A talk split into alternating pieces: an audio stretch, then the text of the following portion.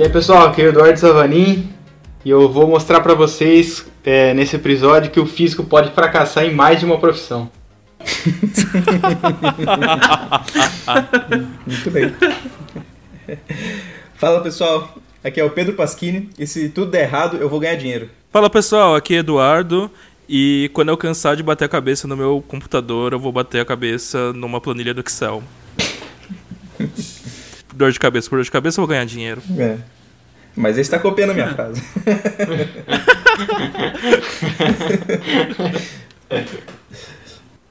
Fala pessoal, meu nome é Ítalo e citando o seu Madruga, não existe trabalho ruim. O ruim é ter que trabalhar. É, meu nome é Adriano e eu vou falar a frase de um grande amigo meu que ele diz que é, fazer física é a maneira mais difícil de se ficar pobre. Oi pessoal, aqui é o Felipe e eu queria dizer que física é aquilo que o físico faz. Se não me engano, isso é atribuído ao Richard Feynman. Então, talvez vocês já tenham percebido ou não, a gente vai conversar um pouco sobre físico no mercado de trabalho. A gente vai falar sobre é, quais as possibilidades de, de trabalho para o físico que estão além da física, mas que tipo de coisa que um físico formado em física pode contribuir para qualquer coisa no mercado de trabalho. Se, se, as pessoas querem físicos no mercado de trabalho ou não. Se, se é interessante para o físico sair da física, ou se é interessante você se formar em física para trabalhar em alguma outra coisa que não seja física, ou se vale a pena ir para outra área. Então vamos quebrar essa simetria em 3, 2, 1.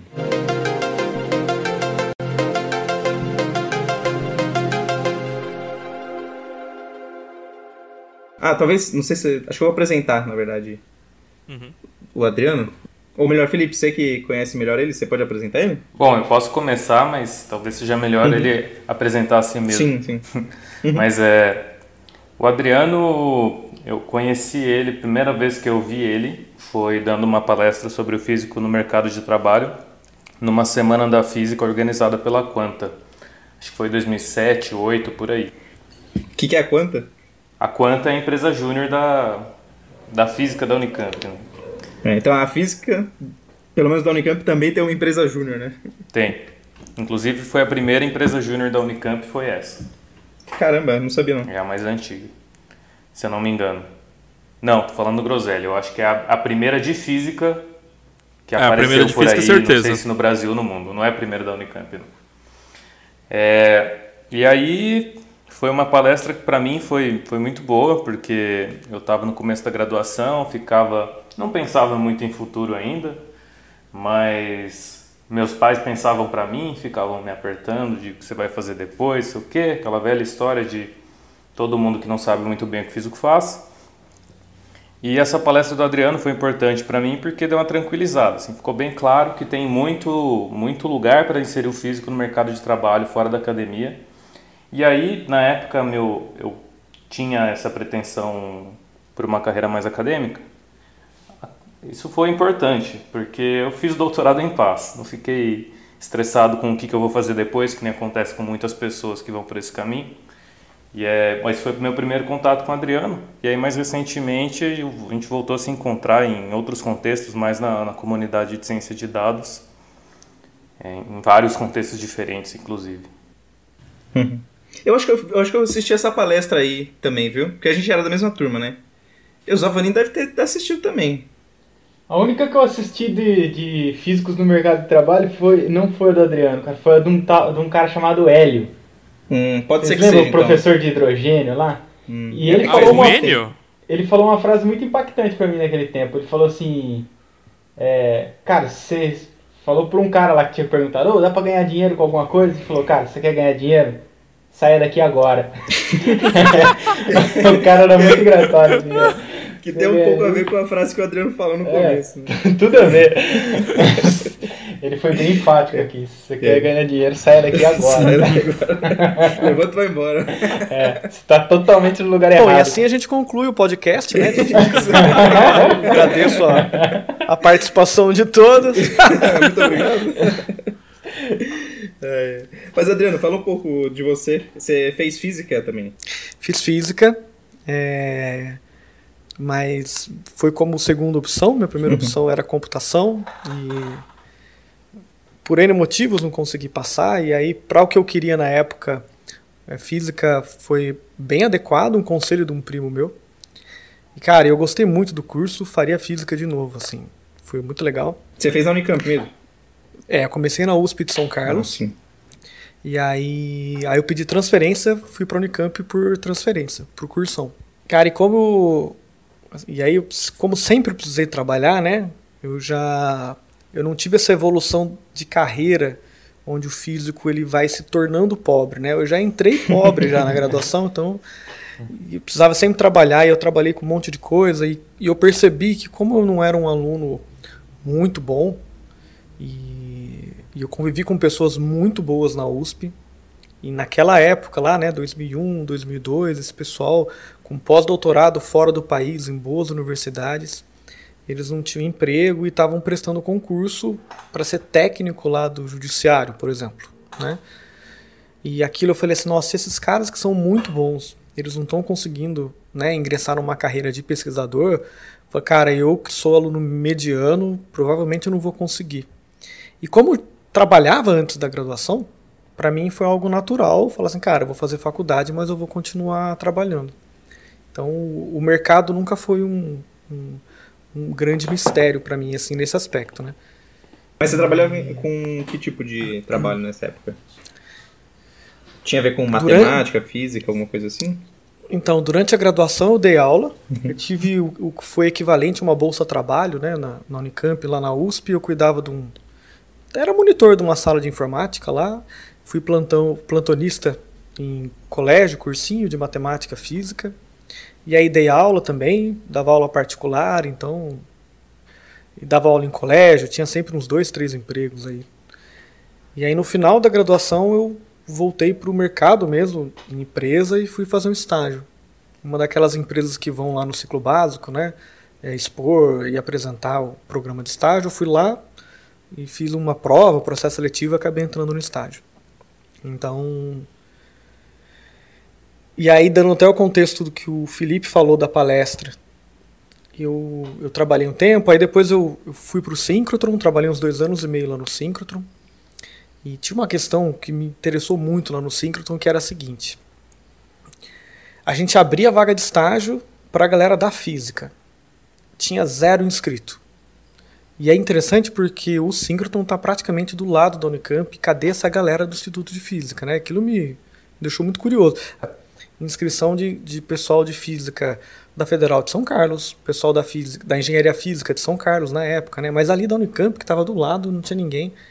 E, e, nesse contexto que surgiu esse o início aí do que seria esse meu projeto pessoal, físico no mercado de trabalho, que basicamente eu dou palestra e faço algumas coisas a mais. E a primeira palestra foi lá na, na, na Unicamp, foi 2009, foi numa salinha de aula lá, né?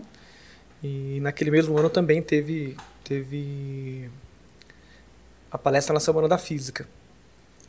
E esse é o contexto de mercado de trabalho na minha vida, né? Então eu já trabalhava, trabalho desde os 14 anos, infelizmente, né? Podia ter começado um pouquinho mais tarde, mas tudo bem. E trabalhei como técnico em informática, fiz curso técnico e tal, né? E aí fiquei um, afastado do mercado formal de trabalho durante a graduação e eu voltei no final. E essa minha curiosidade de saber por que, que físico reclama que não tem emprego. Mas quando tem uma vaga de estágio no Synchrotron, que era um puta estágio legal, do lado da Unicamp, a galera da Unicamp não se inscreve. Eu fiquei, achei isso muito curioso. Aí... Mas esse, esse estágio era para mexer com física, sim? Ou era para mexer com coisa meio que de eletrônica e tal? Então, e aí a gente entra na definição do que é física, né? Uhum. Porque lá a gente era, eu trabalhava num grupo que cuidava das linhas de luz lá do síncroton, de espectroscopia, de absorção de raio-x, e envolvia. E aí essa é a diferença, talvez, do, do mercado né, de trabalho comparado com a universidade. É, cara, envolve você manter aquela linha de luz é, operando para fazer pesquisa. E isso pode envolver desde você fazer experimento de caracterização, que eu gostava muito, inclusive, né? Então você opera, você faz experimento, depois faz alguma análise. Cara, mas envolve também você ir lá e fazer uma faxina nos cabos da eletrônica que está atrás de um rack, por exemplo. Uhum. E aí que e aí que tá, o estágio ele envolvia um pouco de instrumentação, um pouco de aprendizado da técnica, né, de espectroscopia, de absorção de raio-x. envolvia é, ajudar no atendimento aos pesquisadores que usavam a, a, linha de luz. E assim, envolvia tudo. Né?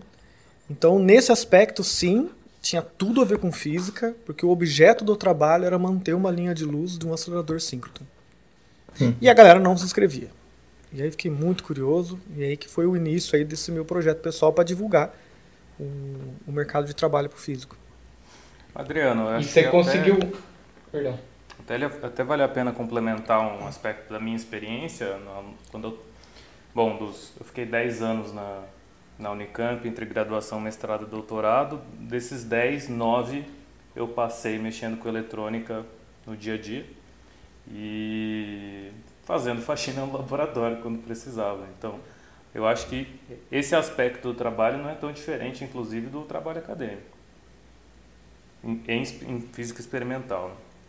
É, eu só não sei se isso é muito claro para quem está na graduação ainda, porque, por exemplo, eu conheço a história do Felipe. O Felipe era um cara que tinha muita vontade de fazer iniciação e era um cara que estava ali com, com a mão na massa também, né?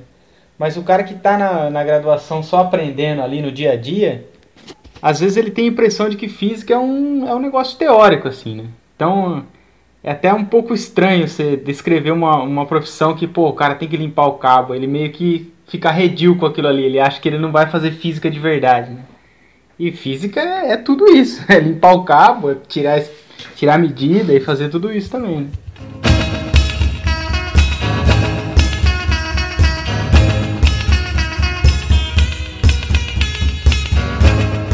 Bom, eu acho que vocês já meio que falaram.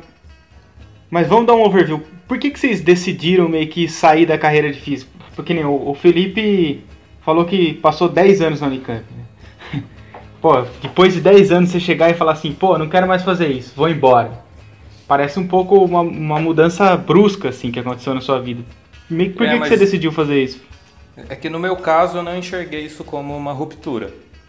Uhum. Para mim foi uma continuidade que é a área que eu fui inicialmente era a área de ciência de dados, né? Fui trabalhar no, na Serasa. É, então é, em vez de, é, de, por um lado a continuidade é em vez de tratar dado de experimento que eu montei e coletei o dado, eu vou tratar dado da Serasa de relacionado a comportamento das pessoas, coisas do tipo, mas tem esse componente humano. E, mas as ferramentas que eu vou usar para isso, a forma de pensar nos dados não é tão diferente. Então, nesse sentido, para mim foi uma continuidade. E foi uma continuidade até maior, no meu caso, porque já tinha um tempo que eu estava amadurecendo essa ideia de usar o jeito de pensar ou de é, tentar solucionar problemas mais humanos, mas usando o jeito de físico, né? o jeito de pensar de um físico. É, então, para mim, acabou sendo bem natural mesmo essa, essa, essa transição para o mercado. Até porque, no meu caso, tem algumas coisas especiais, né? Que eu, a área da Serasa em que eu fui trabalhar tinha um monte de físico, o diretor e o meu gerente eram físicos, então acabou sendo um negócio bem contínuo, bem suave mesmo no meu caso. É, e aí com o tempo. Ah, não é uma pergunta que eu ia falar, não sei se depende do que você for falar depois, mas é. Vocês acham que é, o estilo de pensar do físico é diferente dos outros profissionais de exatas que trabalham nessas áreas também? E, e, e é, é, diferente de um jeito bom? Eu, eu acho que isso depende de pessoa para pessoa mais que profissão para profissão, na verdade. Mas eu, eu diria que assim, ter essa formação de exatas ajuda bastante você lapidar o problema, assim. Mas eu, eu via essa, esse tipo de técnica com o estatístico que eu trabalhava também. Eles tinham essa mesma característica de lapidando lapidando o problema com, com perguntas, assim. Eles também conseguiam fazer isso. Mas você acha que as empresas procuram esse tipo de, de pensamento? É vantajoso para elas? Sim, eu acho que sim. Eu acho que é aí que está a grande oportunidade do físico hoje em dia de entrar no mercado de trabalho. É justamente o fato de ter esse raciocínio analítico e ser exposto a certas ferramentas aí de, de análise de dados. Né? Por isso que a galera consegue entrar no, no mercado hoje em dia, porque tem outras profissões que tem muita dificuldade, outras formações que tem muita dificuldade em enxergar o mundo dessa maneira analítica, assim. mas quem faz um curso de exatas, em geral, consegue fazer isso razoavelmente bem, assim. A parte das ferramentas, né? Você pega um cara que fez engenharia da computação, ele, assim, em teoria, deveria raciocinar razoavelmente bem e foi exposto a todas as ferramentas necessárias para se trabalhar num banco, por exemplo. Então, o cara tá, ele já tá alguns passos na sua frente, assim, digamos assim. Uhum. Ainda mais porque a, ele provavelmente é muito bom em computação, que é, deve ser uma e, coisa e é fundamental. Né? Eu acho Agora, que tem um outro grande... aspecto, viu? Que é hum. físico, muito naturalmente tem uma, uma mania que às vezes é um vício, às vezes um, uma virtude, de ficar pensando qual é o mecanismo por trás daquele dado que está sendo, que está aparecendo, daquilo que ele está observando. E isso é, eu acho, pela minha experiência, é muito peculiar do físico. É, realmente pensar no, no, mecanismo por trás das coisas é algo, é algo especial, algo que distingue o físico de outras profissões. E aí nesse cenário, um físico trabalhando junto com um estatístico acaba, acabam tendo é, visões complementares do, do, mesmo problema, ou com o engenheiro da computação também. O engenheiro da computação tem um estilo de pensar um pouco diferente, que eu não vou saber descrever em detalhe, porque eu sou físico, né? Eu não sou engenheiro da computação, é mais difícil de eu descrever, mas eles pensam mais por algoritmo, né? O, a forma de, de pensar no problema é, é bem diferente. Então, essa, esse contraponto entre, um lado, o cara pensando em mecanismos escondidos que geram aquele, aquelas coisas que você observa, e do outro lado, a pessoa com um raciocínio talvez abstrato numa outra direção, né? Que, mais pensando em, em regrinhas e algoritmos, tem algumas diferenças sutis que, que são interessantes aí nesse meio. Isso, isso que o Felipe falou é bem legal. Tipo, querendo ou não, é, essa coisa do pensamento lógico pode ser meio que conectada em todas as, todas as áreas do saber ali. Mas a exposição que você tem a diferentes tipos de problema, o jeito de ver, é bem peculiar do físico, do engenheiro, do estatístico, de qualquer outra profissão. E quando junta todo mundo, faz uma diferença bastante significativa. Assim. Tem várias pesquisas dessas consultorias, tipo McKinsey, essas coisas que falam de. É, aumenta a produtividade da empresa em vários por cento quando você tem uma equipe muito diversificada, assim, sabe? Vários por cento é ótimo. É. Esse dado preciso. Preciso, é. Você quer que eu acho? Eu acho dado aqui pra você, cara. não precisa. Não, não, é brincadeira. É, eu queria perguntar. É, Trocou, hein? Oi. Não, eu queria perguntar, beleza. É até interessante pensar assim, como eles. Assim, todo mundo quer resolver um problema, mas cada um está pensando de um jeito diferente. É, isso acaba gerando também conflitos quando você tem que estudar, é, trabalhar com essa equipe muito multi-especialista? Como que se sentiram isso, com trabalhar com outros profissionais? Cara, trabalhar com gente causa, é uma certeza. desgraça, né? Então, em qualquer ambiente vai ter você vai ter bastante problema. Cara, você tem que evitar ao máximo gerar conflito, porque a gente que estuda em universidade pública, e eu estou generalizando com, com certa segurança e conforto, porque física, a grande maioria, né, está em universidade pública, então tem uma formação uhum. muito boa, e a gente acaba tendo essa sorte de conseguir bons empregos depois, em lugares que, se não todo mundo, a grande maioria também veio de universidade pública. E aí vira uma briga de ego, assim, muito, muito grande, cara. Então, e é, é Isso muito é ruim. muito então, ruim, tem que ter paciência, assim, jogo de cintura, até pra gente dar uma diminuída. Que uma coisa que quando eu converso, né, eu já tenho esse projeto pessoal desde 2009, né, então são 10 anos aí conversando sobre físico, mercado de trabalho e tudo mais. E uma coisa que eu vejo recorrentemente em qualquer lugar do Brasil que eu vou dar palestra, em qualquer universidade, né, qualquer evento, é que os físicos se colocam numa posição privilegiada, né, de cara, nós somos muito foda, que a gente estuda um monte de coisa e tralalá tal. E dado uma lavagem cerebral que fazem na gente também, né? No estudo de física, é muito legal, porque quando eu vi a primeira aula na USP lá de São Carlos, o pessoal falou pra gente, olha, parabéns, vocês entraram no melhor curso de física do país. Aí quando eu pedi transferência para a Unicamp, tive, uma, tive que fazer uma matéria lá, seminário sobre a profissão. Aí o primeiro que deu o seminário foi, puta, quem que era o coordenador da graduação na época, não lembro, mas ele falou, bom, parabéns, vocês acabaram de entrar no melhor curso de física do Brasil. Aí eu falei, caralho... é... Todas as universidades têm o melhor curso. E se você tem qualquer demais, companhia... Né? qualquer empresa também Sim, não, é sempre a melhor do Brasil.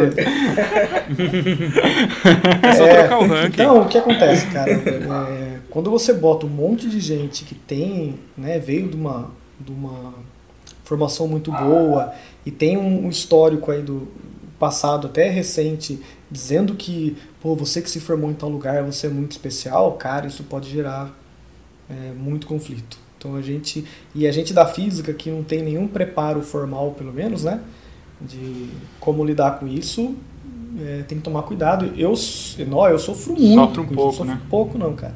Sofro muito com isso. Né? Então tem que ficar bem atento, muito atento, cara. Oh, legal isso daí que você e falou. Aí, Oh, só vou complementar um dado aqui que o, que o Sato me trucou. Mas... aqui, ó. É, times com. A consultoria McKinsey, times com diversidade dão lucros de 21% a mais. 21%? Olha, é isso é bem considerável, hein? São vários porcentos. É. tá vendo? Eu, eu sei atacar os físicos. Quando atacar físico é fácil, fala que ele tá impreciso, assim. Cara, mas, mas é interessante essa, essa. Pegando o gancho dessa discussão, né? Então, 21% lá que eles têm mais de lucro, certo? A diversidade, né, ela é ótima quando você tem. É... Vou dar um exemplo de, de machine learning e data science que está na moda, né? Então você pode, a diversidade é muito boa para você extrair o modelo, pensar no modelo de negócio, você, enfim, discutir e tentar chegar numa coisa muito legal. Só que depois, para colocar isso, implementar isso de fato em uma coisa tangível, aí a preferência para, então se for um pedaço de software, é o cara da computação que vai fazer muito melhor. Então aquelas ideias iniciais, a, a, o rascunho de uma solução muito legal, ela vem da diversidade. Mas na hora do vamos ver mesmo, de botar em prática, aí acaba caindo nas especializações, né? É, na técnica, onde na aquele técnica, cara é né? experiente né? E, e, ele vai fazer 10 vezes mais rápido que você. Entendeu? Então, por que, que eu estou falando Sim. isso? Acho é uma coisa interessante, para não só para o físico, mas qualquer um que, que for procurar emprego recém-formado, é que geralmente você vai pegar posições de início de carreira, né? Júnior, cara, você tem que aprender o beabá. Provavelmente você não vai ser exposto a, a tipos de problemas ou tipo de ambiente que justamente essa diversidade do curso de física poderia fazer a diferença, sabe? Então, se você vai encontrar um emprego de software, cara, você vai programar lá e você vai ter que fazer teu programinha muito rapidamente e com uma qualidade razoável e boa, entendeu? Você vai demorar um tempo na tua carreira para começar a ter um ambiente onde toda assim o, o, a boa formação que a gente tem na física, né, passe a fazer diferença. Então isso é uma coisa que frustra muito muito físico quando entra no mercado, que, porra, eu estudei tanta coisa, eletrônica analógica, eletrônica digital, programação, eletromagnetismo, quântica, e uma diversidade de laboratório, né, mais iniciação científica, ainda mais a galera que faz mestrado e doutorado, então tem uma formação muito mais abrangente. E aí chega na empresa para meio que apertar o primeiro parafuso. Isso é isso e assim você vai ter que apertar aquele parafuso muito bem para você passar para o próximo nível e talvez pegar uma ferramenta um pouco diferente, sabe? Então isso é um alerta que também tem que ser feito não só para o físico, mas né, para a galera de início de carreira, é que você vai ter que aprender o operacional da empresa. Não tem jeito. E aí física experimental, eu lembro que uma vez eu, eu conversei para talvez fazer uma iniciação científica em, na parte mais experimental. E o cara falou: olha, você vai começar aqui aprendendo a mexer no osciloscópio, você vai ajudar o outro cara lá de mestrado. E, assim, basicamente, eu não teria iniciação científica. Eu ia ajudar a fazer o, como o operacional do laboratório, para manter o laboratório operando. O que eu não tinha conhecimento e não, não conseguia enxergar na época é que tudo aquilo seria fundamental para eu fazer qualquer medida de qualquer trabalho científico. Entendeu? Então isso também tem que, tem que deixar aí, né, galera que está ouvindo, sim, os primeiros empregos, geralmente você vai se sentir um pouco subutilizado, mas tenha paciência que depois melhora. Eu acho até interessante ouvir isso, né? Porque normalmente quando falam de pra gente ir pro mercado de trabalho, não, é porque você sabe tratar dado, porque sabe programar tal coisa, você enxerga padrão, né? E aí você tem que aprender o básico, porque, bom, não é sua área de especialização mesmo, né? Mas é, só pegando esse gancho, né? Você falou um pouco é, machine learning, essas coisas estão um pouco na moda, né? Mas assim, eu tenho a sensação que o pessoal está usando muito esses termos para marketing, né? Que às vezes não é nem a ferramenta mais ideal para tratar o seu dado ali, mas você usa ela porque seu produto fica mais caro se você fizer isso. Não sei você, se eu estou falando bobagem. Eu acho que você, eu sinto isso também. E tem casos em que você. Bom, tem, tem coisas simples que a gente aprende no primeiro ano de física que você já pode enquadrar em machine learning, né? Coisas como, sei lá, regressão linear. É machine learning isso. E, é verdade. Talvez seja o é algoritmo é mais simples que eu conheço. E, bom, se eu usei regressão linear num, num produto, eu usei machine learning. e aí o, mar, o marketing está feliz, o problema está resolvido. É, é que tem uma coisa que, que está dentro do mundo corporativo que talvez uh, a gente que passou pela academia ou quando estava na academia não tem bem claro na nossa cabeça, mas é que, cara, a empresa ela tem um único propósito: fazer dinheiro. E para isso ela vai usar de todas as artimanhas possíveis. E uma delas é vender muito bem. e esse negócio de vender muito bem faz parte de falar que você está fazendo um negócio muito complicado, que você está revolucionando as coisas, que você é o melhor igual o Adriano tava falando lá. Isso é parte do marketing, assim. Aliás, é... é uma coisa que a gente devia aprender melhor, né? Eu lembro de um professor aqui da Unicamp que sempre falava que físico não sabe cobrar, que a gente sempre cobra muito pouco pela nossa especialidade quando a gente vai fazer alguma coisa assim. Uhum. E a gente não tem o, o, a noção do valor que esses conhecimentos valem, né? Assim, essas coisas que pra gente é trivial, entre aspas, né? Mas, bom, você tá fazendo o que precisa ser feito, né? É, mas acho que também é uma consequência de você estar tá em volta de físicos, pelo menos no caso mais acadêmico, então você não tem uma noção muito do que, do que você faz é realmente algo difícil. Que eu acho que talvez você mude de ambiente e aí você percebe que não é tão simples assim. Mas se você está no seu grupo de pesquisa, todo mundo domina o que você domina, entre aspas. E, e, e, uma coisa que eu, que eu noto, assim, que é, talvez, aí as pessoas podem me corrigir, assim, essa é a minha visão de mundo. Mas eu acho que a coisa mais difícil que tem é realmente vender as coisas. no sentido de que você é. pode fazer um negócio extremamente complicado e tudo mais, mas tornar aquilo uma coisa capitalizável é muito mais difícil, porque você precisa convencer muitas pessoas a acreditar naquilo e aí sim aquilo vai virar dinheiro. Senão é só, só balela. É por isso que quem ganha mais dinheiro numa empresa é quem vende, né? Eu tenho uma observação aí em relação a isso. Se você faz alguma coisa, você tem que ter um esforço muito grande para convencer, né, significa que aquilo não tem valor de fato. E, e aí que também tem que. É, a gente na física às vezes não tem né, essa, essa, essa visão, principalmente durante a graduação. No mestrado, no doutorado, não sei como é na física, né, mas. É, cara, as empresas elas estão buscando mercados, elas buscam produtos, elas, elas sempre olham, sempre não, né? Mas geralmente uma empresa é, ela tem um mercado, ela está tentando verificar onde que tem algum problema para ser resolvido. E o problema é ganhar dinheiro. E aí quando eu falo problema pode ser qualquer um, tá? Não um problema analítico, mas qualquer um que seja. E aí ela primeiro vai atrás de uma demanda e ela tenta resolver aquela demanda porque o, o valor já está dado. E ao contrário do que a gente estuda muito na física, né? na, na, na graduação, que a importância está dada no primeiro dia, né? Física é muito foda, cálculo é importantíssimo, eletromagnetismo, né, tal. E parece que o valor é dado a priori, na, pela maneira como a gente uhum. aprende uhum. na, na, graduação. E, e no, quando você está para fora ali, né, no mercado, ou, cara, qualquer coisa que você tente fazer, você tem que observar, você tem que sentir qual é o valor.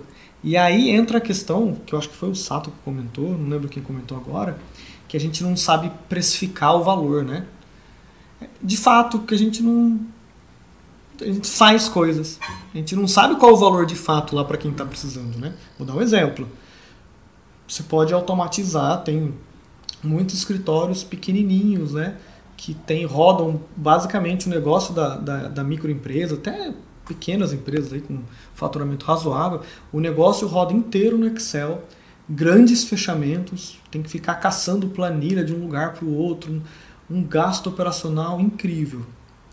E sabendo disso, se alguém conhecer um pouco de Python, por exemplo, poderia ler essas planilhas de Excel, fazer uma automatização e mostrar para o gerente ou para o dono da empresa, assim, cara, antes para você fazer o teu fechamento mensal aí, você gastava cinco pessoas durante uma semana.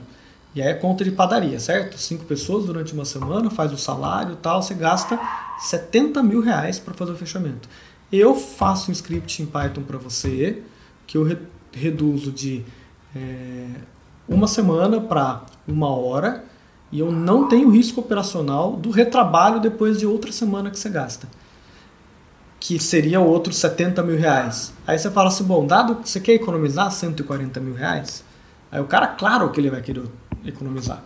E aí você fala, então, eu vou te vender esse script Python pela bagatela de 50 mil reais. E ele é seu, para toda a vida. Então, para o cara, nesses termos, ficaria a princípio barato. Porque todo mês ele gasta 140 mil reais, ele faz aí no ano, né? 10 vezes 140 mil reais. Ele fala, pô, mas pagar 50 mil reais uma única vez, porra, é baratíssimo. Pronto, o cara vende. O cara compra, né? Você entendeu a diferença, o mecanismo?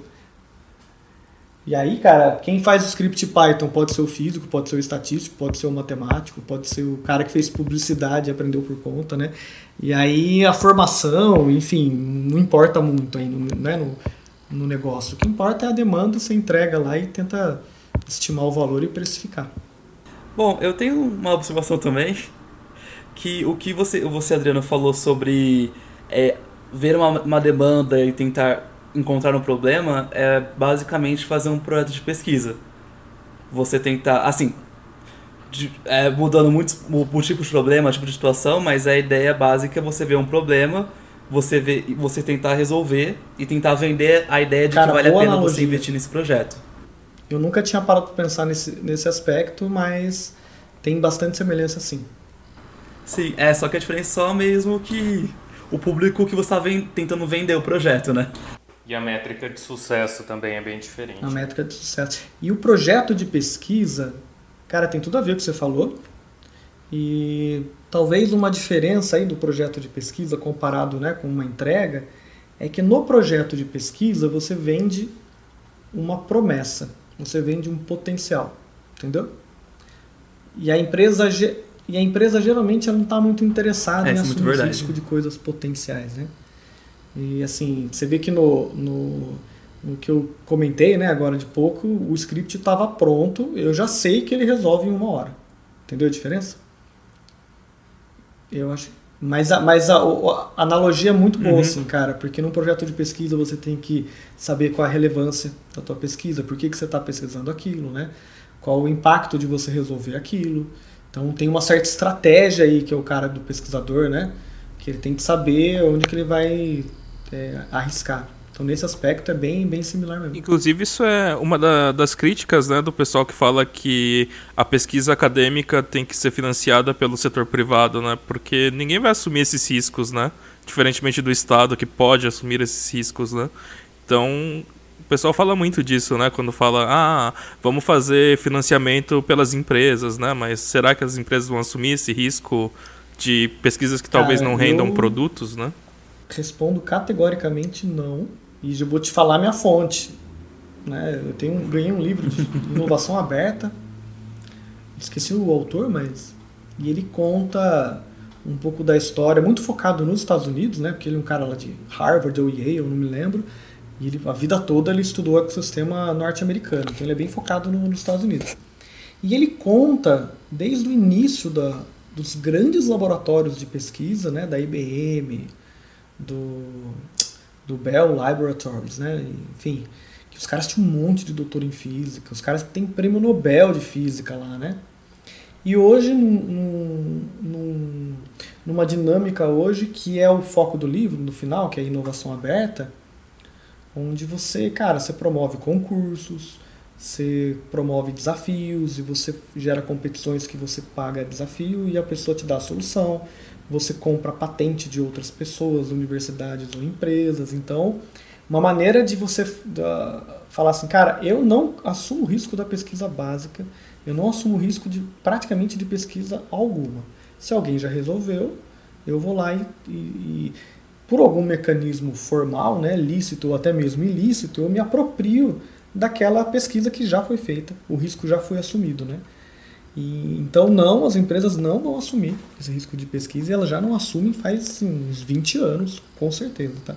Não, não assume. Talvez tenha a IBM na Suíça, em particular, seja uma exceção aí, né?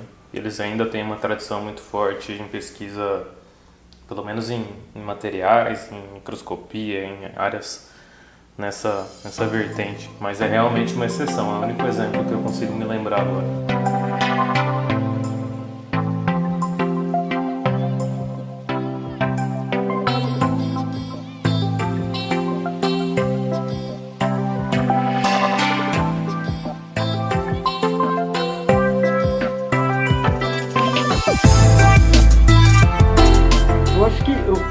Só, só fazendo um contraponto aqui, alguma coisa. Tem, tem uma galera agora que essas manias de startups aí, que até consegue vender essa ideia de que tá meio que arriscando em. colocando dinheiro em alguma coisa bem arriscada, assim. Mas, assim, aparentemente, quem vê um pouco mais de perto, parece bem medíocre, na verdade, falar que aquilo é uma coisa arriscada, assim. É uma receita de bolo, em geral, que a galera pega e fica cozinhando aquilo. É uma ou outra que realmente pega, sei lá, Nubank tá fazendo um negócio interessante no Brasil. Tá meio que revolucionando as coisas aí, fazendo, sei lá, é, cobrando muito menos taxa. Mas não é nada inovador, né? no sentido de que só tá criando a estrutura nova só. É inovador é, só para eles, né? E eles Mas se vendem como inovador. Você foi, você foi pago para fazer esse, essa propaganda aí, ou Eduardo? Eu escolho o roxinho. Ainda não. Vamos ver. Tô esperando, na verdade. Eu vou discordar de você, viu? Vou discordar de você, Zavani. Eu acho absurdamente inovador o que eles fazem. Não, mas assim, não, inovador depende do jeito que você define inovador, né? Inovador, assim, o mercado brasileiro precisava de um negócio tão diferente quanto o Nubank? Sim. Eu concordo com você nisso daí. Mas eles inventaram não, um novo um jeito de fazer vou dar um exemplo que É um banco sem agência, eu, vou, eu, vou, eu trabalhei oito anos no Itaú. E teve até uma iniciativa lá, uns seis meses, numa área de PID, na época, que era para competir com o Nubank. Né? Obviamente, seis meses a área de PID foi pro saco, né? Porque não dava para competir com o Nubank. E aí qual o ponto, né, cara? Eu trabalhei em, em várias áreas do Itaú. Uma delas, por exemplo, risco, trabalhei, trabalhei numa área que tinha a ver com cartão de crédito, que era o foco do, do Nubank. E, e tinha uns mantras lá no, no Itaú, né? E, por exemplo, cara, é, você não pode falar para a pessoa alterar o próprio limite de cartão de crédito, porque é muito arriscado, não sei o que, lá. Cara, você vai lá no Nubank, tem a barrinha, você aumenta o seu limite. Aliás, e o assim, máximo que eles dão é absurdo, né? Você pode se enforcar muito fácil. É, isso é verdade. E aí o que acontece? A inovação, ela pode não ser uma inovação tecnológica. Os caras não inventaram nenhum novo algoritmo, os caras não inventaram sistema operacional, os caras não inventaram nenhuma tecnologia de material para o cartão de crédito. De fato, me parece que eles não têm nada nesse aspecto, tá? Mas do ponto de vista do produto, ele está bem bem à frente. E eu vou te dar outro exemplo. Perdi minha carteira, né? Aí perdi minha carteira, fui lá no, no Nubank, falou, ó, perdi meu cartão. Ah, primeira coisa, né? Eu entrei no aplicativo e tinha lá, perda de cartão. Falou, cara, você quer você bloquear, bloquear seu cartão agora? Eu falei, sim. Bloqueei. Aí lá no, no próprio Nubank fala assim, então, você quer ainda um, um outro número para você usar pelo menos na internet? Eu falei, nossa, quero.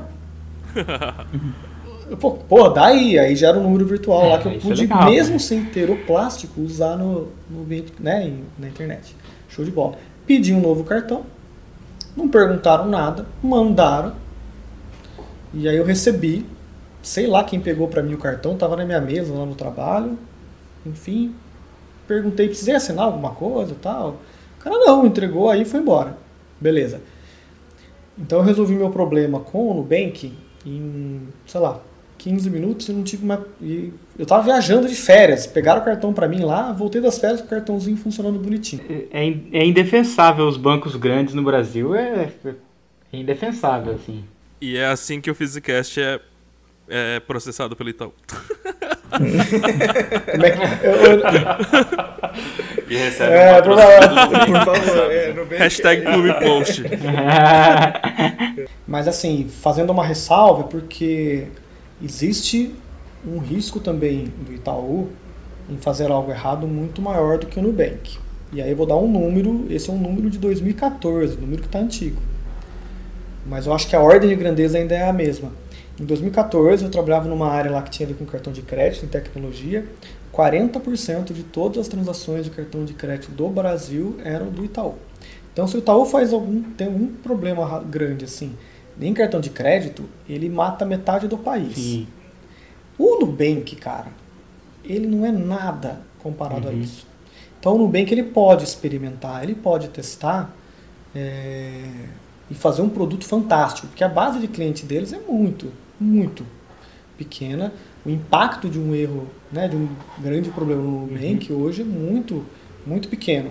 E essa é a vantagem de ser empresa pequena. E tem um, tem um outro impacto também, que é o impacto do regulador, né, Adriano?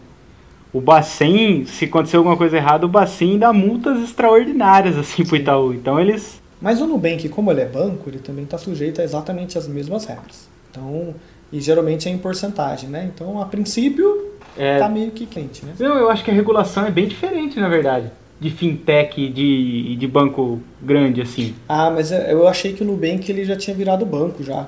Ele ainda tá como fintech? Eu acho que. Eu acho que sim. Porque o que eu tá acontece? Tá fintech a fintech ela não tem regulação, porque por trás de toda fintech tem um banco. O banco que é parceiro da fintech ele é regulado do mesmo jeito. Entendeu? Então tem muita fintech de hum. crédito, que ela compra um produto financeiro uhum. de crédito de algum banco e revende, né, para os clientes. Aí, aí de fato, essa fintech ela não tem, Sim. ela não sofre as mesmas regulações, obviamente. Então, nem tanto. Ela pode arriscar ela muito mais. Né? Travada né? pelos produtos do banco lá, né? Então, se o banco que é parceiro dela não tem os produtos legais, ela também não. não enfim. Mas eu realmente não sei se o, se o banco, se o Nubank já é um banco. Hein? Vocês têm essa informação? Achei, cara, que é uma instituição de pagamentos não é um banco. Então aqui a no conta é uma, na verdade, uma conta de pagamentos. Ah, entendi, cara. Não seria o equivalente a uma conta corrente de fato bancária, né?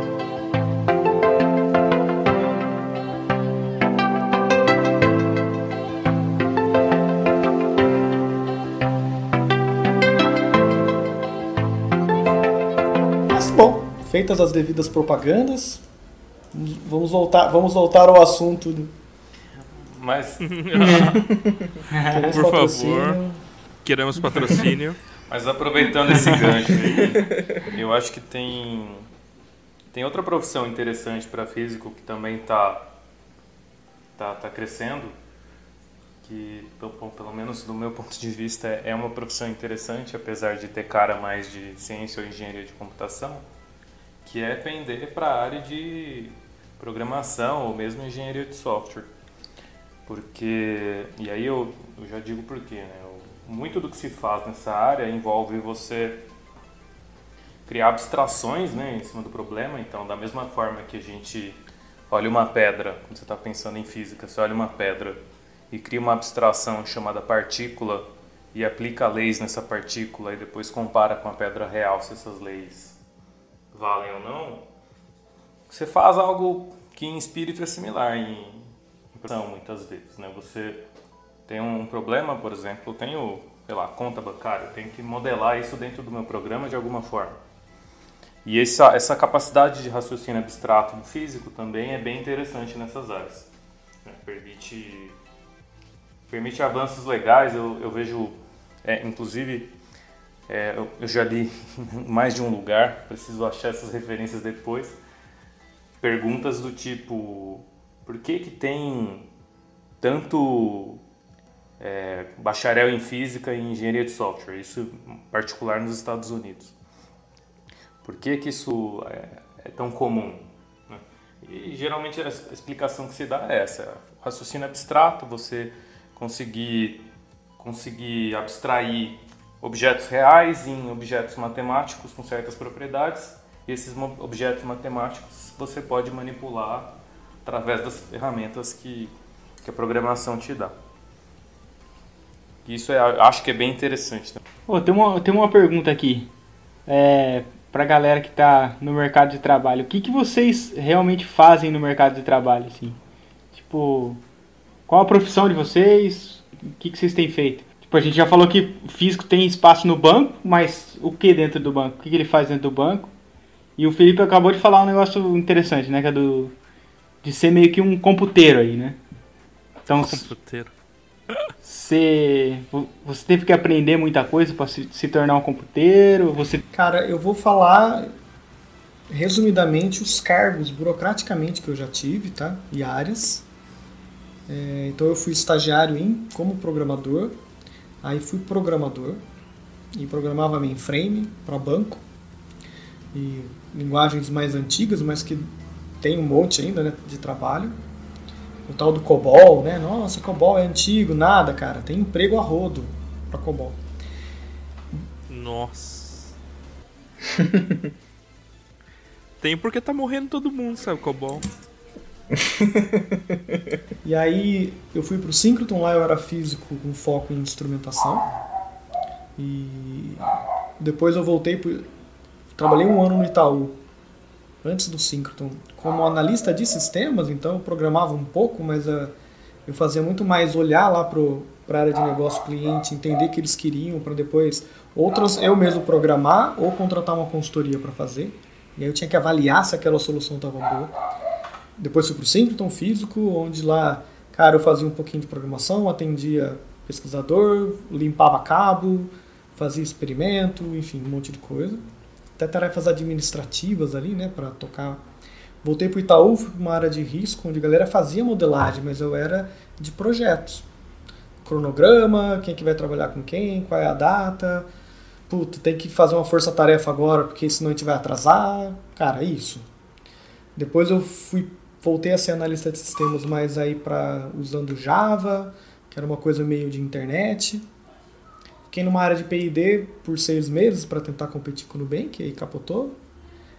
E aí fui trabalhar depois com definição de processo de atendimento em central telefônica. Olha só que coisa louca, né? Você liga lá no Itaú e você tem que ter um processo ali, um script para a galera ler, que ele consiga resolver o teu problema em alguns passos, né? Como é que você define esse caminho de processo que vira depois é, um texto? E aí depois eu fui para uma área, que aí foi quando eu migrei para essa área de ciência de dados, numa área de, de crédito do Itaú, e que como eu tinha experiência no banco, tinha perfil né, para ser cientista de dados, por causa da minha formação, né, graduação e mestrado, aí aprendi. E aí lá no Itaú fazia alguns modelos, alguns estudos aí analíticos, mas muito baseado em machine learning, de fato. E no iFood, mesma história. Lá era risco de crédito no banco, no Itaú, crédito, né? Em vários aspectos. E depois no iFood, na parte de prevenção à fraude de comércio eletrônico, também com machine learning. Mas isso que eu falei foi só o núcleo de cada cargo. Então, olhando só o núcleo, a minha principal né, razão de existir dentro daquela, daquele cargo, elas já são muito diferentes. Mas eu tinha que fazer, em cada etapa, né, em cada cargo, eu tinha que fazer um monte de outra coisa, cara. E aí o que você precisava saber era o, o que mais ou menos? Você precisava saber, sei lá, regulação bancária, Excel, era esse tipo cara, de coisa que você precisava saber?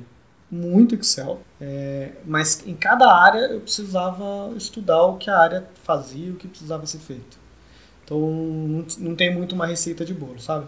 Mas enfim, eu fiz esse ultra resumo para falar que cada coisa que eu, que eu fiz já era muito diferente o núcleo e que ainda assim tinha que fazer uma porrada de coisa que envolvia o meu trabalho. Ou seja, não tem receita de bolo, assim, né? Tem que. Cada área que você entrar, você vai ter que aprender um monte de operacional de cada área, né?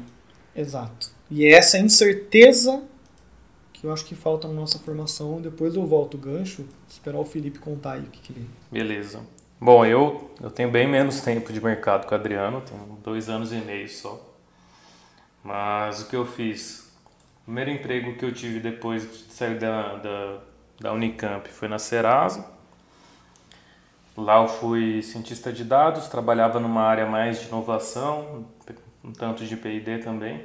E aí eu trabalhei com vários objetos, é, vários é, projetos bem diferentes, mas sempre é, é fazendo análise de dados de alguma natureza, né?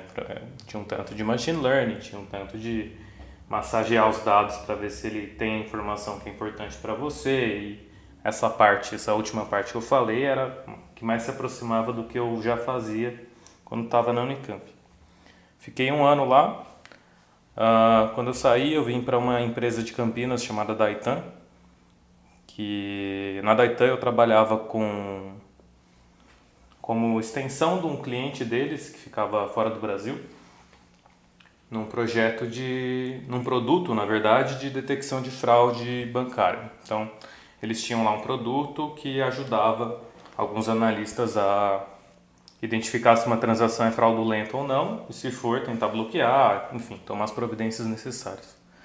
E eu era o cara que é, mantinha, via se o modelo estava bem, quando cliente reclamava de algum caso de fraude que não foi pego, analisava, via que se podia melhorar algo no produto, né, no modelo em particular que detectava fraude, esse lado mais operacional. E aí eu trabalhava bastante com banco de dados, é, e um tanto com é, não escrevendo, mas lendo bastante código Java para entender como que o produto funcionava em alguns casos.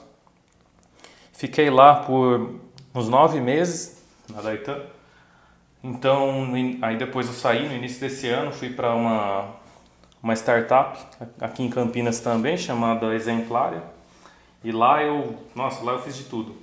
Foi bem intenso. Então, eu cheguei com uma ideia de tentar contribuir para um produto que estava sendo criado para a área de RH, mas que tinha coisas de inteligência analítica no meio, né, de usar dados, etc. É, acabei atuando muito pouco nessa frente, rapidamente eu comecei a trabalhar mais em consultoria, e aí eu fiz projeto para uma penca de, de, de objetivos diferentes. Tinha um cliente que era da área de saúde, é, tinha cliente que tinha um problema de, mais de agendamento de, de consultas, por exemplo, formas de melhorar a eficiência disso. Tinha cliente da área automobilística, cada um com seus problemas, todos tentando resolver coisas com dados. E ao mesmo tempo, nessa época, eu dava treinamentos para pessoal mais júnior e tal, é, principalmente recém-graduado ou pessoas que estão no, no meio da, da pós-graduação, que já têm um conhecimento teórico bom de do que precisa para ciência de dados, mas não tem muito do chamado conhecimento de negócio, né? Então, boa parte do que a gente está discutindo hoje, né? Como que problemas você vai resolver, qual a importância que o que você é, faz tem, como você toma decisões pensando nisso. E aí eu fiquei nessa trabalhando com isso por ser quase seis meses. Foi bem intenso, aprendi muita coisa, mas foi tão intenso que eu deu uma espanada, resolvi ir para um, um canto mais tranquilo. E eu fui para a empresa que eu tô hoje, que chama Props, mais uma vez em Campinas, e essa empresa, a Props, ela faz é, ela faz uma, uma, parte de inteligência promocional assim, né, para varejistas. É, então a ideia é oferecer promoção customizada com base nos em dados de consumo. Só isso, só isso assim. Simples de entender, um, um monte de complexidade para fazer acontecer. E na Props eu, eu fui contratado também como cientista de dados, mas com o tempo eu estou cada vez mais na, migrando para a parte de engenharia, de engenharia de software. E é o, bom, tô, tô gostando cada vez mais disso, é, é o lado que eu tô até tentando puxar minha carreira agora, é mais para esse lado, por isso até que eu fiz a propaganda. Interessante. Pô, posso até contar a minha experiência aqui também. eu eu saí do mundo acadêmico e demorei um tempinho, demorei uns dois, três meses para entrar numa startup. Aí quando eu entrei nessa. Quando, quando foi isso? Quando que. Você, você lembra o ano? Ah, cara, 2017 que eu acabei o doutorado. Foi, eu acabei em tá. março. Entrei em junho, julho na, nessa startup. Fiquei pouco tempo. É, não, é que eu tô pensando assim, você tá falando dois, três meses como se fosse um tempo bom, grande, mas para um país em crise, que era o Brasil em 2017, em três ah, meses sim. uma pessoa merc... sem emprego conseguir não é pouco tempo, não é? Não, o mercado, tempo, né? o mercado ultimamente, assim, acho que nos últimos três anos para essa, essas áreas de tecnologia tem, tem estado bastante aquecido, assim, tem muita vaga. Se você souber um pouquinho, assim, você já, já consegue entrar com facilidade. E aí eu fiquei uns dois, três meses desempregado. E eu entrei nessa startup e fiquei um mês, um mês e meio nela. E eu ficava meio que desenvolvendo dashboards, assim, né? Grafiquinhos com fluxo de dados. Então, vinha um certo fluxo de dados, eu tirava insights daquele, daqueles dados que estavam chegando em, meio que em tempo real usando um software deles lá, né?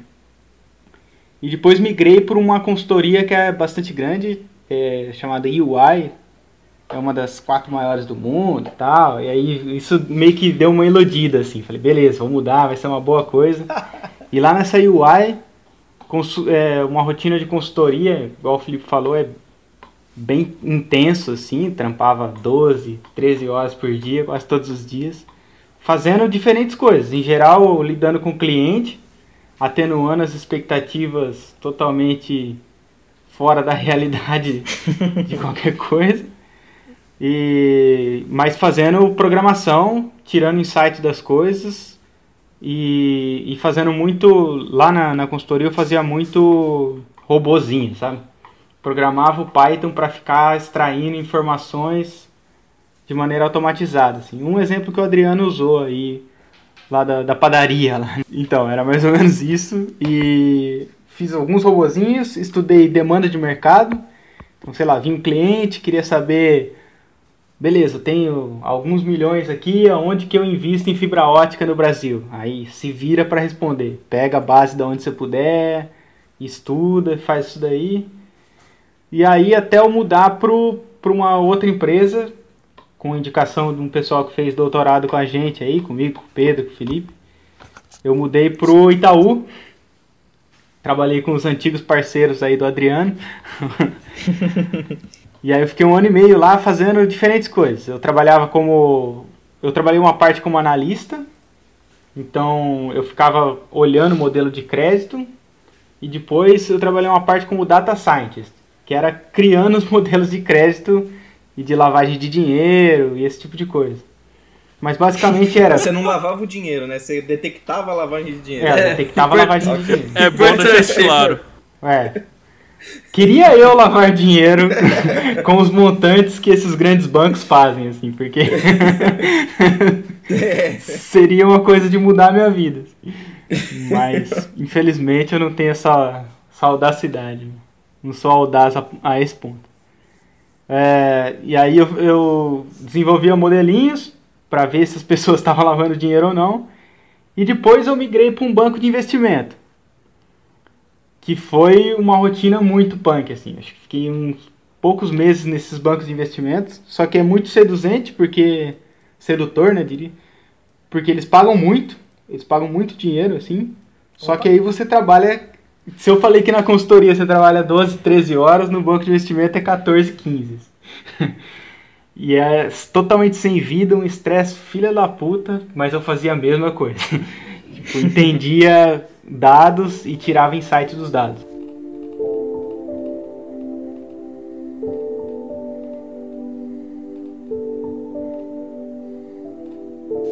É, cara, tem uma pergunta sobre esse, esse, essa quantidade aí, né, de horas por dia. Isso era cultural da empresa, eu imagino, certo? Sim. E você não gostaria de trabalhar tantas horas por dia, acredito eu. Hum, é, sim. Não gostaria. E se você, e se você chegasse lá, eu não sei qual era o teu horário, mas sei lá, se chegasse às nove, seis às seis todo dia, como é que. Primeiro de tudo, essa, essa é uma coisa. Esse é um negócio legal que você falou, assim. eu senti isso em todos os lugares que eu trabalhei. Mas existe uma pressão cultural, né? Exato, cara. Momento abra seu coração. Aqui é, existe um, todo, acho que todos que te... os lugares que você trabalha existe uma pressão cultural. É isso que define a cultura da empresa, assim, né? E em teoria você pode fazer isso. Você pode chegar lá, cumprir seu horário de 8 horinhas. Na verdade, 6, né? O bancário deveria trabalhar 6. Você pode cumprir. Só que como que, como que funciona o mecanismo de sedução ali? Você tem um salário X, só que o seu bônus é uma vez e meia X por mês. Né? Então, quase todo o seu salário vai ficar no bônus. Se você é um cara que trabalha 6 horas por dia, seu bônus vai ser zero. É assim que eles te controlam. deixa, eu, deixa, eu ver se eu entendi então. Você falou que o salário que esse, esse banco de investimento pagava já era bom. E quando você sim. falava isso, era o fixo? Sem o bônus? Sim, sim. O, quando eu falava isso, era o fixo. Com o bônus, aí. Ah, tá bom. Ficava, ficava absurdo também. Ah, entendi, cara. Entendi. Se você trabalhasse então às 9 horas por dia, você ganharia um, um salário bom sim. já. Mas o sonho de ser milionário tá ali. É, então esse é o ponto. Então você acha que foi meio que ambição de fato, né? De ganhar muito dinheiro. Sim, sim. Cara, é interessante porque nesse caso ainda é algo até razoavelmente justificado, porque eu vejo isso acontecer muitas vezes por pura pressão, assim, de. Cara, demissão, saca? Terror, criação de terror. Sim. É, eu acho que essa é um. Eu assisti uma palestra uma vez daquele Clóvis de Barros Filho, sabe? Não sei se vocês conhecem. Um desses filósofos pop de YouTube aí. E ele estava fazendo essa interpretação do mundo corporativo à luz daquele O Príncipe do Maquiavel. Cara, nas empresas, tudo é a respeito do medo. Você tem que temer alguma coisa. se você não temer, você se revolta. Se você se revoltar, eles têm que ter algum, algum jeito, algum mecanismo interno de te colocar no seu lugar, assim, né? E o, e o principal deles é a demissão. Ponto. Exato. Isso é verdade. E você acha que na, na carreira acadêmica isso acontece também? Eu, eu acho que eu é vou, muito pior. Um... Então, eu, eu queria perguntar isso, cara, porque, por exemplo, eu vejo a galera do doutorado, a galera trabalha as mesmas lá 16 horas por dia que você trabalhou no, no banco de investimento. Cara, e a bolsa é a mesma, é. assim, não vai ganhar bandejão de graça, o bandejão é o mesmo, né? Não vai ter nada, né? E assim, qual a diferença lá na carreira acadêmica, cara? O que, Só que, que motiva. Pior, né? Porque. Assim, ah, você não tem os direitos trabalhistas, né? Porque, bom, você não paga impostos. É uma bolsa, né?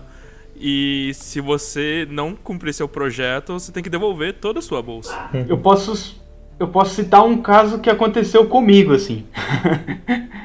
eu entrei no mestrado com, com a bolsa FAPESP e aí eu entrei para fazer um mestrado em ótica. E eu tive um certo desentendimento com o meu orientador lá, porque foi, assim, na minha visão, né? falando do meu lado. Na minha visão, eu acho que ele foi incoerente e tal, e a gente teve um desentendimento. E eu tive que migrar, sair do, do desse mestrado e para um mestrado com outro orientador. Devolvi cinco meses de bolsa.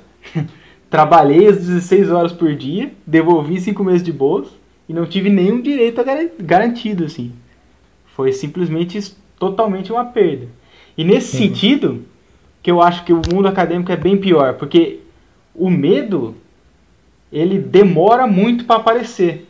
Então você nunca tem uma sensação real daquilo que você pode perder e você não é assegurado por ninguém.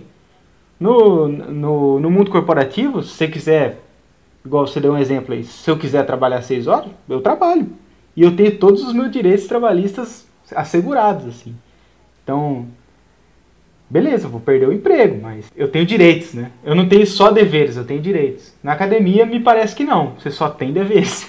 É, e você tá usando uma aposta que talvez dali 15 anos você descubra que não deu em nada, né? Porque não tem trabalho para você. Então, além disso, tudo que você tá fazendo tá, é um risco gigantesco. É tudo né? na base da promessa, né? daqui 10 é. anos você vai conseguir um cargo de professor, blá, blá, blá. Que eu acho que as pessoas acabam trabalhando muito na área acadêmica.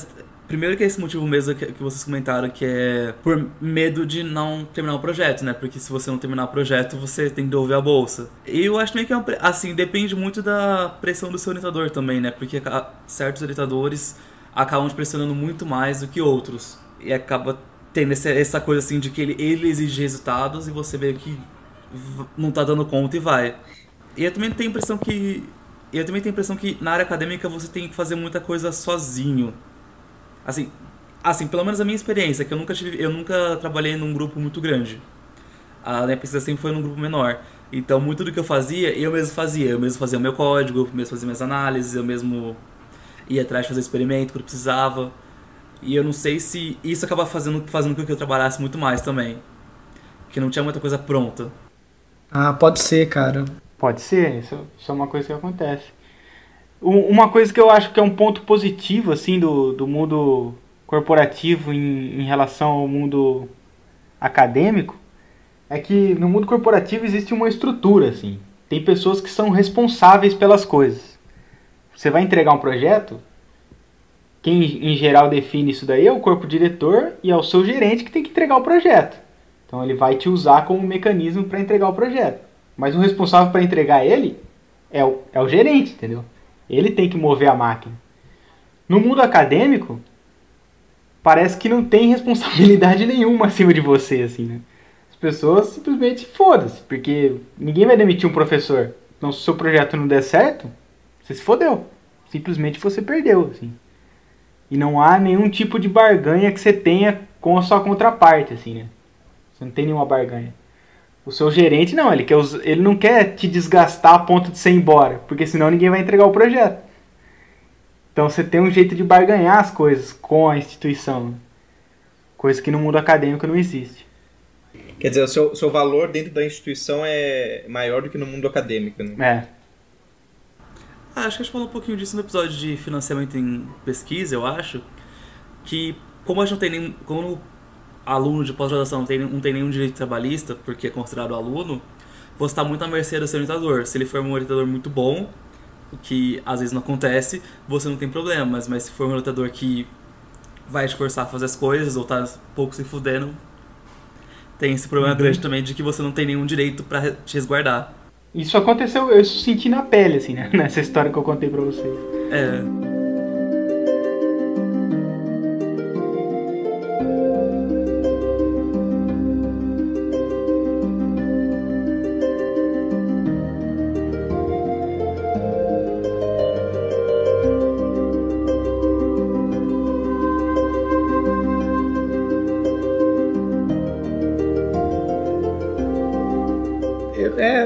pensando aqui, né, que o, o, talvez o tema de mercado de trabalho, né, seria visto como algo o objetivo talvez desse episódio fosse, né, trazer algo positivo para a galera, mas agora no final, né, tipo, caraca, a carreira acadêmica é uma desgraça. Você vai no mercado, você tá fudido. Então o que, que, eu faço da minha vida aqui?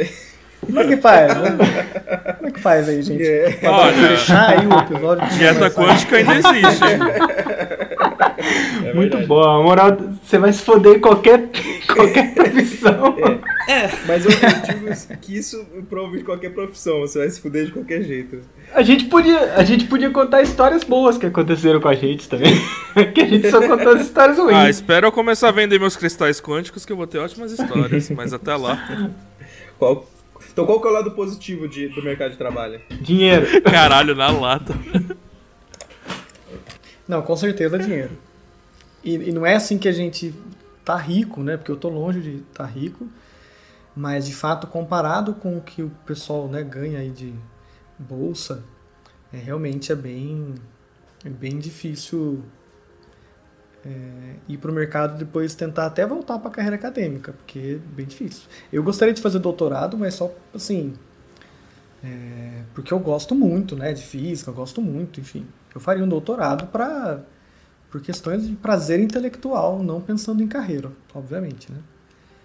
Mas o principal do mercado ele é dinheiro, com certeza. E além do dinheiro, cara, não, e além do dinheiro, porque dependendo de onde trabalhando, né?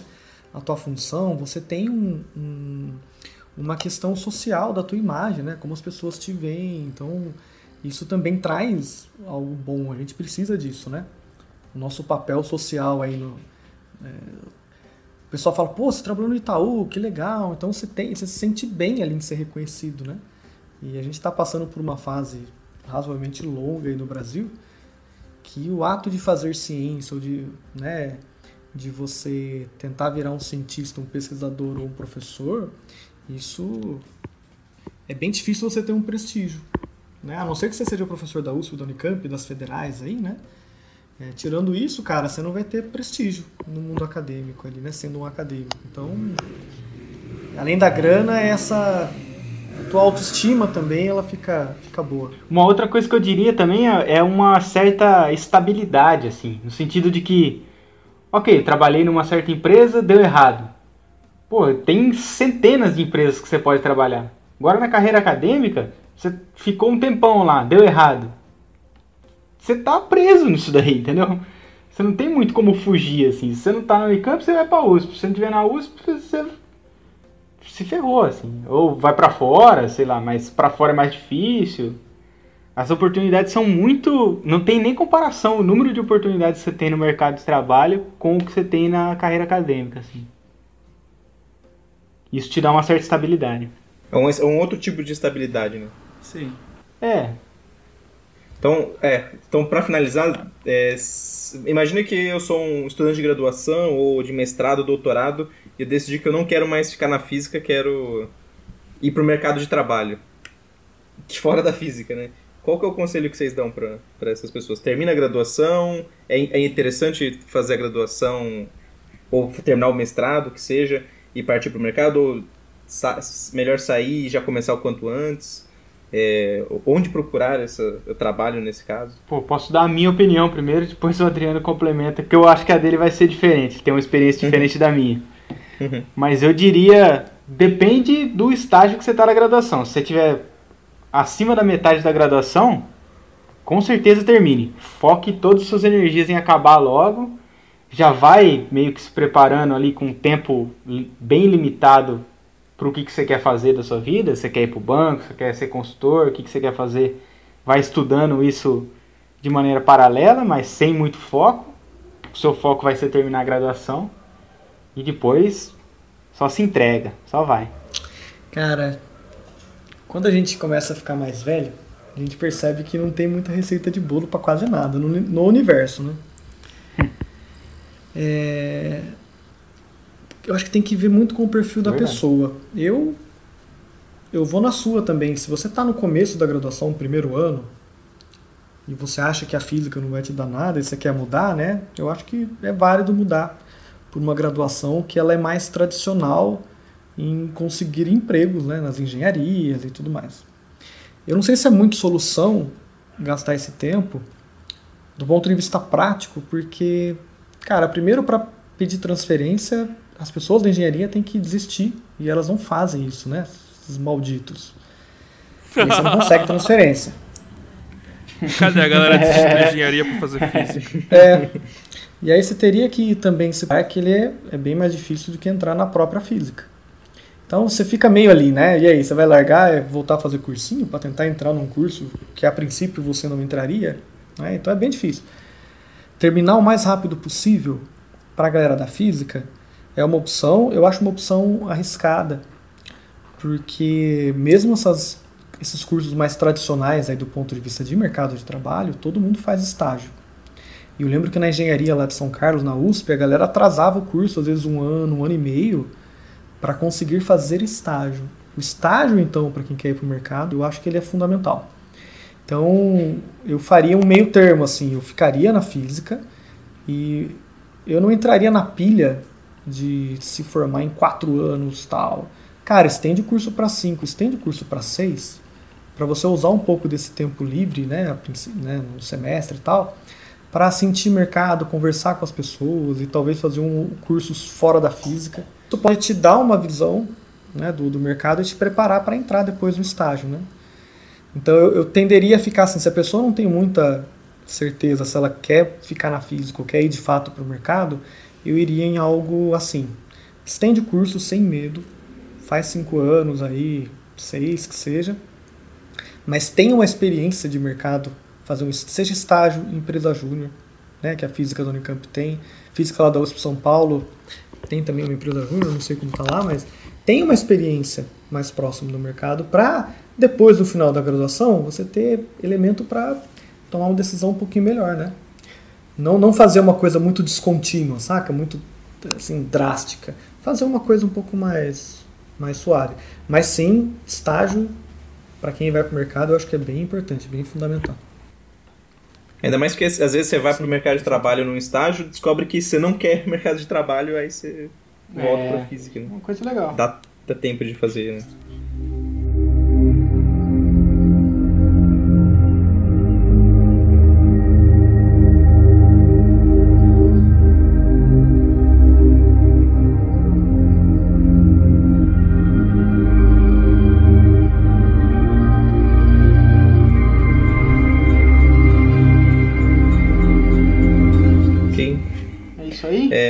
Isso aí. Adriano, você falou que dá palestra, alguma coisa, você quer deixar algum contato seu?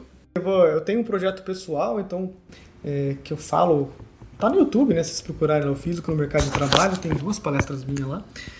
E, mas eu costumo ir em universidades, institutos de física, então quem quiser me chamar, procura lá no YouTube ou me procura no LinkedIn, Adriano Batista Prieto. Entre em contato que eu posso ir dar palestra. E para a universidade pública, eventos né, de física tal, obviamente eu não cobro nada.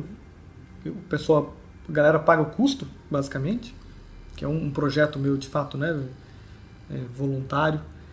E, mas eu tenho um meetup aqui, eu sou co-organizador de um meetup aqui em Campinas chamado Apresente-se, e junto com a Thaisa Candela.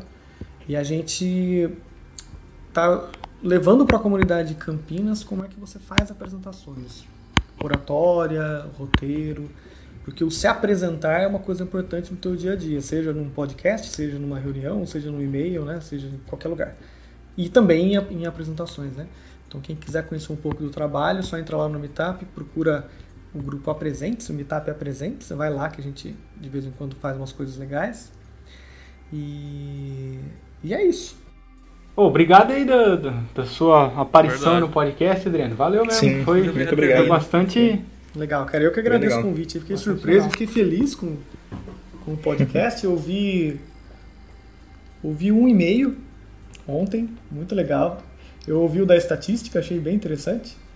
Ah, legal. É o, o, único que o Felipe participou. Ah, é verdade, cara? Eu falei, caramba, achei. Eu, oh, é. Que coincidência.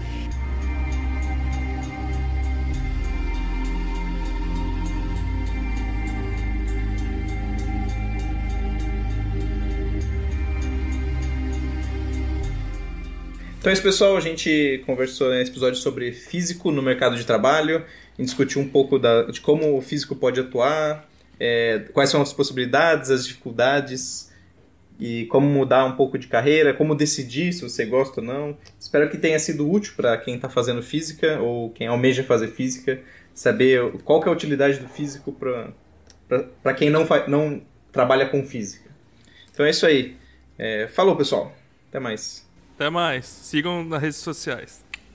Ah, é isso. Sigam é. a gente nas redes sociais, no Instagram, no Twitter, no, na página do Facebook. Qualquer dúvida, manda e-mail pra gente ou entre em contato com a gente nas redes sociais.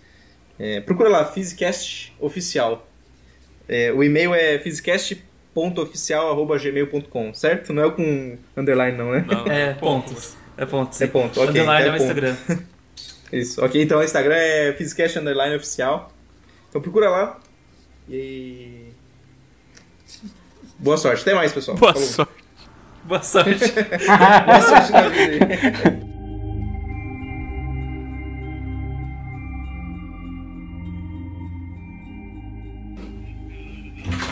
Ah, já acabou? Não, né?